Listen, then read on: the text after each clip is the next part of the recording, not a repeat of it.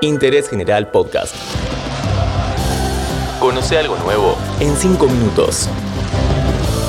Lo dijo el 10.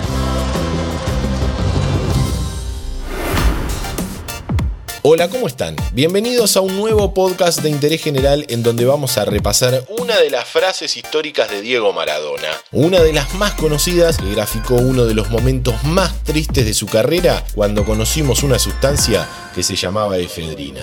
No quiero dramatizar, pero créeme que me cortaron las piernas. El sueco Bo Carlson pitó el final del encuentro y Argentina, con dos goles de Claudio Canigia, le ganó a Nigeria por 2 a 1. Con ese resultado, los dirigidos por Alfio Basile habían sellado el pase a octavos de final en el Mundial de Estados Unidos 94. Mientras se disputaba el segundo tiempo, en una oficina del Foxborough Stadium de Boston, el doctor Roberto Peidró, médico de la selección junto a Ernesto Ugalde, era el representante argentino en el sorteo que se llevaba a cabo para determinar qué futbolistas iban a control antidoping.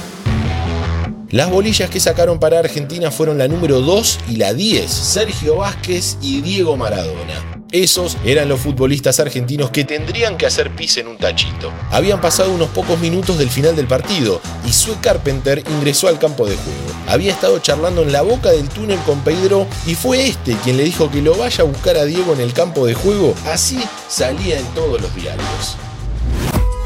Carpenter es la enfermera rubia que se hizo famosa por llevar a Diego de la mano cuando terminó el partido. Estaba ahí porque tenían que acompañar a los jugadores directamente de la cancha al consultorio donde se hacían los controles sin poder pasar por el vestuario.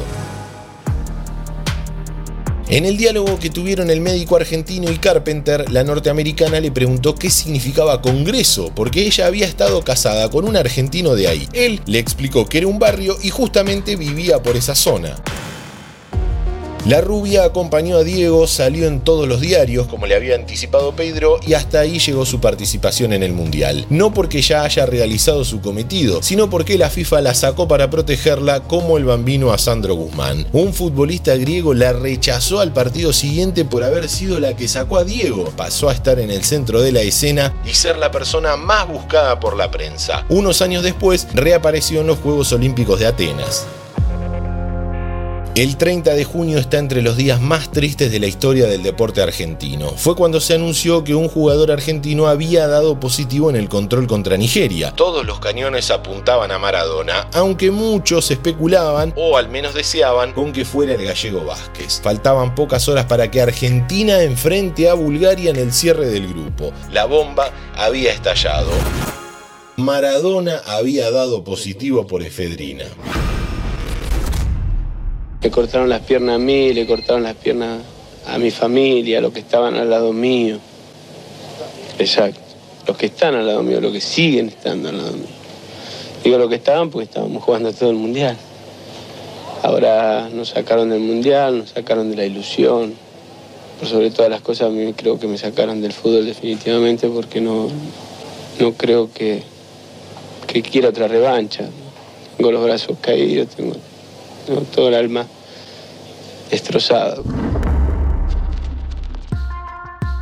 El detalle pormenorizado de todo lo que sucedió antes, durante y después lo contaron Alejandro Wall y Andrés Burgo en su libro El último Maradona, cuando a Diego le cortaron las piernas. Un rato antes del partido, Diego le dio una entrevista a Adrián Paenza en el hotel donde estaba alojado. El camarógrafo era Gustavo Rodero. Alejandro Fabri fue el encargado de llevar el tape desde el hotel al estadio, donde estaban los móviles de televisión. Justo era la hora de salida del trabajo y las autopistas estaban colapsadas. Fuera Maradona, viviría como él. Si yo fuera Maradona, frente a cualquier portería. Ni bien llegó, sin chequear ni nada, Canal 13 mandó la nota al aire porque se juntaba con el inicio del partido. No llegó a verse la salida de los equipos a la cancha, porque todo un país estaba viendo cómo nos cortaban las piernas. No quiero dramatizar, pero créeme que me cortaron las piernas. A mi familia, a los que estaban al lado mío. Lo único que quiero que quede claro a los argentinos que, que no me drogué, que no corrí por la droga, corrí por el corazón. Interés General Podcast. Encontrarnos en Spotify, en Instagram y en interésgeneral.com.ar.